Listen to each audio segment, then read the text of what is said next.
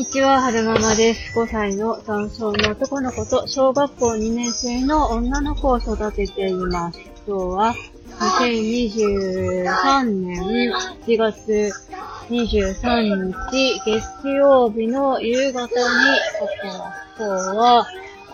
はるくんの教育相談に、えー、教育研究所の方に行ってきました。修学の相談ですね。上がれない。あれが行ったらいけるかな。どんなことをしてきたのかっていうと、えー、まず受付をした際に、あれ、ちょっと待って、どっから曲がればいいんだ？青山の隣って言ってある。ここ？こっち？どこ？どこ？どこ？どこ？どこ？どこ？どこ曲がればいいの？ここかな？ここかな？ここだと思う。曲がってみよう。ここから行けるはず。よいしょ。えー、っと、まず受付の際にいろんな書類を書いたんですよね。えー、どんな書類を書いたかっていうと、まあ、はるくんの名前と年間、生年月日、持病を飲んでるお薬、えー、と、あと、なんだっけな。いろいろ聞かれたんですよね。自分で着脱はできますか？とか、食事は一人で食べれますか？とか、階段の上り下りは一人でできますか？とか、えー、感触を起こしたりしますか？とか、こだわりはありますか？とか、そういうのを聞かれました。あと、家族構成を書く欄があって、家族構成書いて、家族の年齢と、職業と、行ってる学校と、えー、書きましたね。で、希望の学校はどこですか？というのを書類を書いた後に、えー、秋田市の修学の流れはこんな風になってますっていう風な説明を受けました。で、えー、っと、どういう風になってるのかっていうと、4月？えー、新しい年度が始まって、はるくんが年長さんになって4月過ぎて、えー、ゴールデンウィーク明けぐらいから、えー、各種学校の見学、各種学校っていうか、まあ、うんと、なんていうの？近所？学区？学区内の小学校に、えー、見学に行くのであれば、えー、年長さんになって、ゴールデンウィーク明けてから、えー、教育研究所の方を通して、小学校と連絡を取り、えー、見学しに行くことができますよ、と。で、えー、いろいろ見学して、もし、うんと、地元の小学校に行きたいってなった場合は、えー、行けるのかどうかっていう、その子がね、はるくんが、その、地元の小学校に通える、なんていうの、能力があるかどうかっていうのを多分審議しなきゃいけないんでしょうね。それを、をえー、秋田市と秋田県の方で審議しなきゃいけないらしいので、それが秋ぐらいにそういう審議があるっていうお話がありました。で、えー、っと、もし、小学校、地元のね、小学校に、えー、通うっていう風になった場合には、えー、補助の先生がね、えー、ついてくださるそうなんですけれども、えー、と補助の先生は、えー、1時間だったかな ?2 時間だったかな？しか、えー、つくことができないんです。で、えー、あ、その、その、普通級、通常、普通級？なんて言ったらいいのかな？小学、地元の小学校に通いますってなった場合は、えー、普通級、普通のクラスに入るっていうパターンと、支援級に入るっていうパターンがあるらしいんですよ。で、もう一つ、なんとかっていう ちょっと今運転中で思い出せないですけど、もう一つなんとかっていうのに通わな、行かなくちゃいけなくて、そのなんとかっていうところは、えっと、はるくんの行ってる学校の学区にはなくて、っていうか、秋田市には、そう、その、その、なんとかっていう特別なね、学級が、えー、ある学校が限られていて、はるくんの学校にはそれがないので、もし、えー、え、はるくんの学校？はるくんの、その、学区？まあ、お姉ちゃんの小通ってる小学校ですよね。お姉ちゃんの通ってる小学校には、その、なんとかっていう学級がないので、その、別の学校に、え、行って通わなきゃいけないことが発生するっていうふうにお話しされてました。で、えー、っと、もしはるくんがお姉ちゃんの行ってる小学校の普通級に通いたい、行きたい、行かせたいってなった場合は、えー、補助の先生がついてくださるんですけれども、補助の先生は1時間しかついてくれないので、残りの時間は担任の先生が見て、見てくれることになる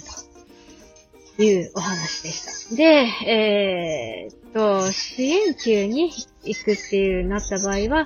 えー、お姉ちゃんの行ってる小学校には支援級の先生は、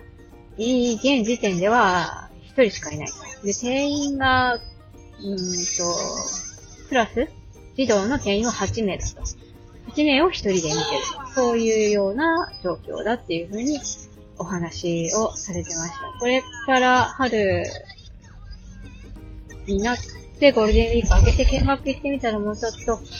えー、見えてくるとは思うんですけど、現状はそういう感じというふうにお伺いしましたね。で、えー、現状の私はどういうふうに考えてるかっていうと、お姉さんの小学校に通わせるつもりは全然全くないです。あの、普通の子たちにも目が行き届いてないような小学校なので、はるくんは到底無理だろうなと思っているので、えー、お姉ちゃんの通っている小学校には通わせるつもりは全く持ってないんですけれども、全く持ってないんですけれども、はるくんにはえー、支援学校に行ってもらおうっていうふうには考えているんですけれども、えっ、ー、と、あれあれ。一応、その情報収集、いろいろ、いろんなところに見学行ってるっていうのは、今の時期だけだと思うので、えー、見学、情報収集がてら行っていきたいなって思うんです。あのー、家族会のね、メンバーさんたちの中に数名同じ学内の子子がいらっしゃるので、そういう子たちのためにも情報収集として、えー、見てくる必要もあるかなと思って行ってみようかなっていう思ってる感じです。なんかこう、もっといろいろ深い話をしたりしてるのかなって思ってドキドキしてたところがあったんですけれども、まあ流れとしてはそんな感じですよっていうようなお話でしたね。で、えー、私とその教育研究所の方たちがお話ししてる間は、はるくんは別のお部屋で遊んでいるような状態でした。そう、だから、この先の流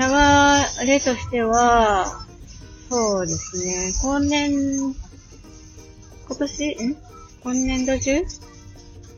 だから春までにやるべきことは、まあ、学校の方は、もう、ここって決めてる、私の中で決めているので、学校は特に調べる必要はないかなって思ってるのがあるのと、あとやらなきゃいけないこととしては、放課後生サービス法令の、をもうちょっと調べて、えー、どこがいいかピックアップ、相談員さんに、はるくんの相談員さんにピックアップしてもらって、あと数箇所、えー、見学しに行けたらなーっていうふうには考えてますね。そんなところでしょうか。ひとまず修学に向けての不安は、ちょっと減ったかな。なんか、おそらく、なんかね、いろんなママさんたち、先輩ママさんたちのお話を聞いてると、まあ、特にね、その、割と先、上の先輩 な、なんて言ったらいいのかな。まあ、結構、上の方の先輩の方たちは、えー、特別支援学校よりも、えー、地元の学校にって考えてる先輩方たち、先輩の方たちが多いので、多分そういう方たちはすごくね、ご苦労されてるんだと思うんです。あの、健常の子たちと一緒に学んでいくためには、いろんなハードルがあると思うんで、どういうふうな支援を、えー、学校の方にしてもらえれば、えー、我が子が、うんと、地元の学校で学んでいけるのかっていうのをね、的確にその、こういう支援が必要ですっていうのを的確に学校に伝える必要があるので、そういった面ですごく苦労があると思うんですけれども、まあ、うちの場合は、えー、特別支援学校にっていう風に考えているので、そういったところでの苦労は少ないんじゃないかな、と思います。おそらく、これから先、一番、うんと、トレスがかかってくるっていうか、苦労するだろうなっていうのは、法で探しが苦労するんじゃないかなっていう感覚がありますね。なんか、結構店員がいっぱいみたいなっていう話もあったので、で、先日見学しに行った放課後で、の職員さんから聞いたお話では、えー、特別支援学校に通うこの1年生は、まあ、午前中で帰る子が、ことが多いとだから、その辺ですよね。仕事の兼ね合いと法令が見つからなかった場合、その辺どうなるのかっていう、あれですよね。まあ、うちの職場は割とフレキシブルだから、その辺はね、なんとかなるかなっていう気はしてますね。午前中ちょこっとだけ行って、帰るとかでもいいだろうし。まあ、うまい具合に先生とお話ししてなんとかなるんじゃないかなとは思ってますね。通院とかね、どうなるんでしょうね。学校行った後行くのかな。その辺はちょっと想像がつきませんが。えー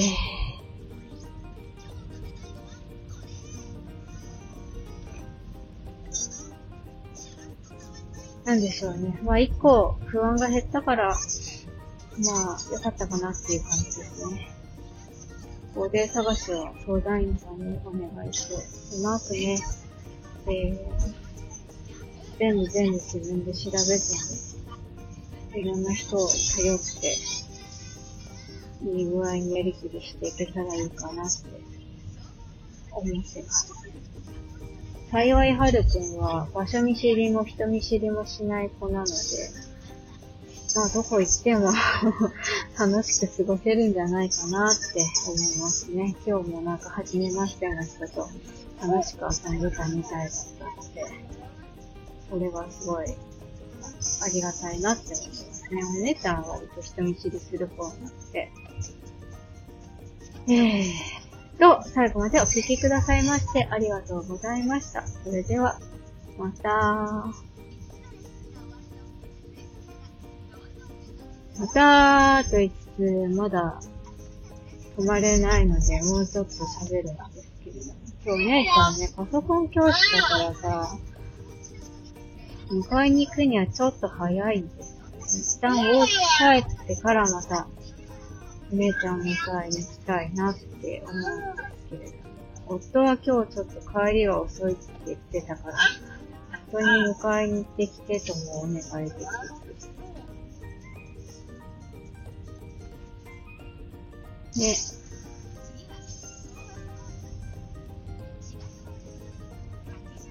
はぁ。そう、思い出した。今、あの、リフォーム専門店の前を通ったんですけど、それで思い出したんですけど、食洗機のリフォーム、導入のためのリフォームを、えー、家をね、建ててくださった工務店の方にお願いしたんですよ。で、なんか、同級生がね、やってる工務店に、同級生が社長さんでやってる工務店にお願いしたんです。で、えー、最初はね、同級生の方に、リフォームの方お願いしたんですけど、あの、部下が行くからってことで、部下の方が来られて、見積もり作ってくださったんですけど、見積もりがね、残念なことにめちゃくちゃでしたね。なんか、パナソニックの、えー、食洗機と、あと、リンナイが出し、リンナイが最近出してる、んリンナイが最近出したミレー、ミレー型？ドイツのミレー式のなんかフロントオープン型の食洗機と両方の見積もり出してもらったですよ。あと、キッチンの総入れ替え、キッチン新設する場合と、えー、4パターン見積もりを出してもらったんですけど、院内って書いてる方の見積もりにも、パナソニックって書いてる方の見積もりにも、同じ型番の、えー、食洗機の名前が表示してあって、で、金額がね、本当は林内の方が高いはずなんですけど、なぜか、えー、パナソニックの方が安くなっていて、で、パナソニックの方の食洗機の方になぜか、あの、ミレーの食洗機なんたらセットっていうのが、見積もりの方に組み込まれていて、あ、これ、見積もり書を作って見直ししなかったんだろうな、この人って思って。で、私のね、その方に対する信頼度は型落ちしてるんですよね。ね。いつも、なんかね、お客様にお出しするそういう書類ってのはさ、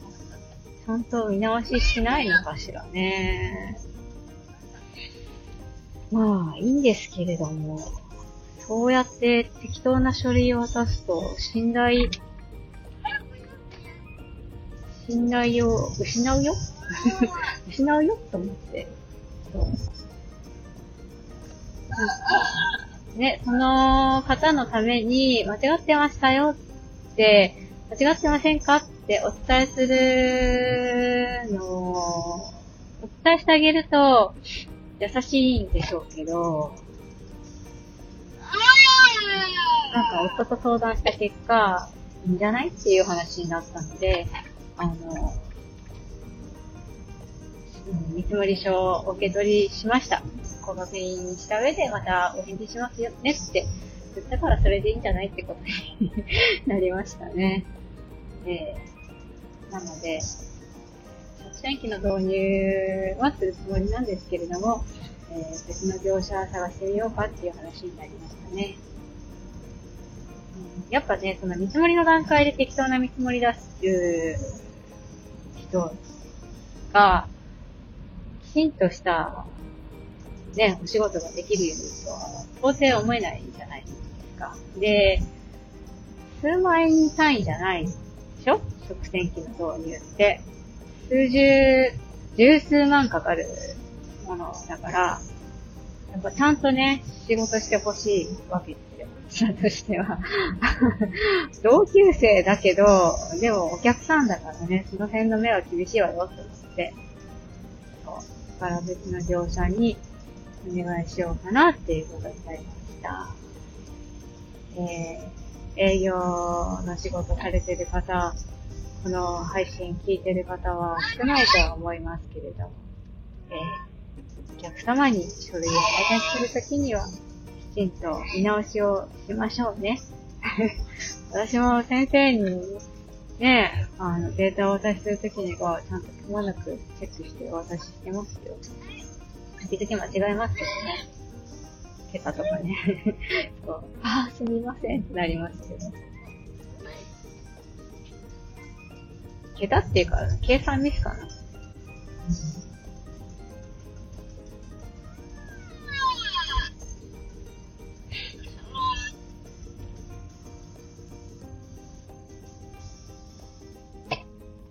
なんでしょうね。おいはいはい。はいはい。はるくんはね、ハッスルしてますよ。今日はね、たくさん遊んでもらったから。おいよいしょ。それでは、止まれたのでおしまいにしたいなと思います。最後までお聴きくださいました。ありがとうございました。それでは、また。